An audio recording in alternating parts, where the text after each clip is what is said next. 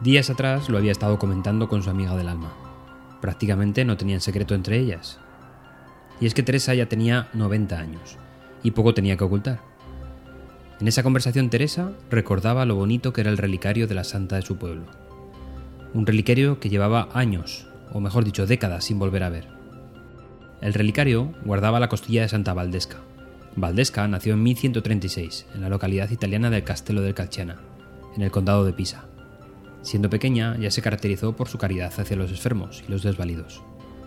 A los 15 años, ingresó en la Orden de San Juan de Jerusalén y se trasladó a Pisa, donde propugnó un modelo de vida religiosa. Pronto se la conoció en muchos sitios por su fama de curar enfermedades graves, y según la tradición oral, durante su estancia en el convento le fueron atribuidos muchos milagros. Convertir el agua en vino, sacar agua de un pozo seco, o alguno sorprendente como tener el pan durante tres días seguidos dentro de un horno sin quemarse. Murió a los 55 años. Teresa le tenía mucha devoción a la santa y por supuesto a la reliquia que conoció de pequeña.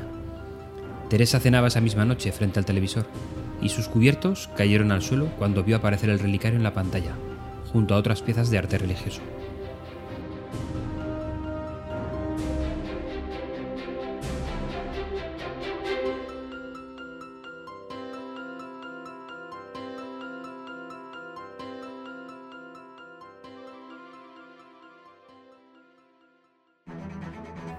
Hay días en los que realmente no estás, por muchos motivos.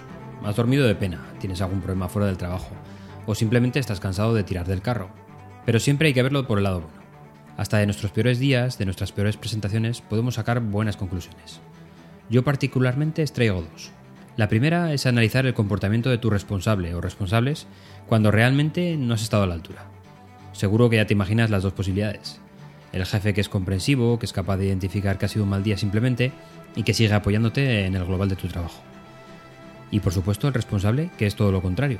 No da la cara por ti, no te ayuda a superar el bache o lo que es peor, te hunde con una secuencia de reproches. Como en las relaciones de amor y amistad, aquí es donde se ve la calidad de la relación que tienes. La segunda es mi favorita, y es cómo se comporta tu equipo, tus colaboradores. Las reacciones en esta ocasión son mucho más civilinas.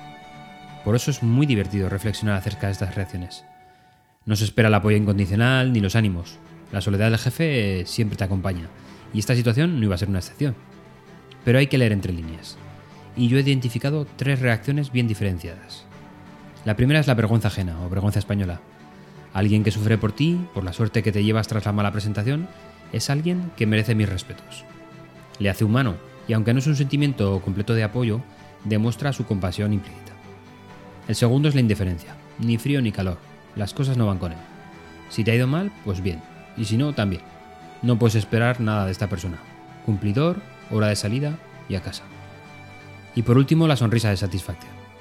Esta persona ha gozado en cada uno de tus charcos, en cada una de tus nefastas expresiones o errores en tu presentación.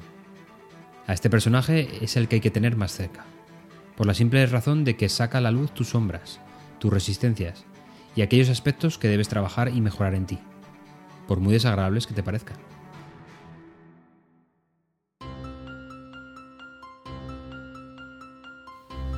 María Teresa Brunet, vecina de Villanueva de Segena, tuvo la habilidad y el asombroso acierto de reconocer el relicario de Santa Valdesca entre las piezas mostradas en la televisión e informó inmediatamente a la alcaldía.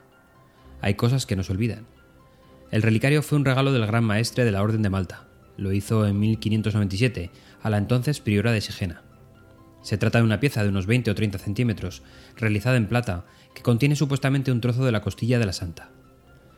El relicario de Santa Valdesca fue salvado de las llamas, saqueo y profanación del Real Monasterio de Isigena, a mano de una columna de milicianos procedentes de Barcelona. Teresa contaba con 14 años cuando estalló la guerra civil, y su casa fue uno de los lugares donde se escondió el relicario. Por ese motivo, lo tuvo entre sus manos en numerosas ocasiones.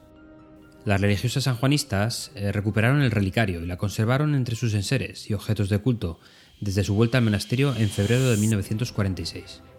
Con la salida de las últimas cinco monjas, en el año 1968, pronto se pierde la pista al relicario. En marzo del año 2010, Lorenzo Grau, un coleccionista particular, denunció el robo de varias obras de arte en su masía. La Policía Autonómica catalana recuperó gran parte de las piezas del botín que se mostraron en televisión, entre ellas el relicario de Santa Valdesca. Tras conocer la noticia, el alcalde de Villanueva y uno de los concejales se trasladaron al juzgado de instrucción de Reus para reconocer la pieza. El ayuntamiento de Villanueva de Sigena, reunido en pleno y por unanimidad, aprobó un decreto de expropiación, lo que conllevó la fijación del justiprecio de la obra en 1.035 euros, cantidad que fue depositada en la cuenta de consignaciones del juzgado competente.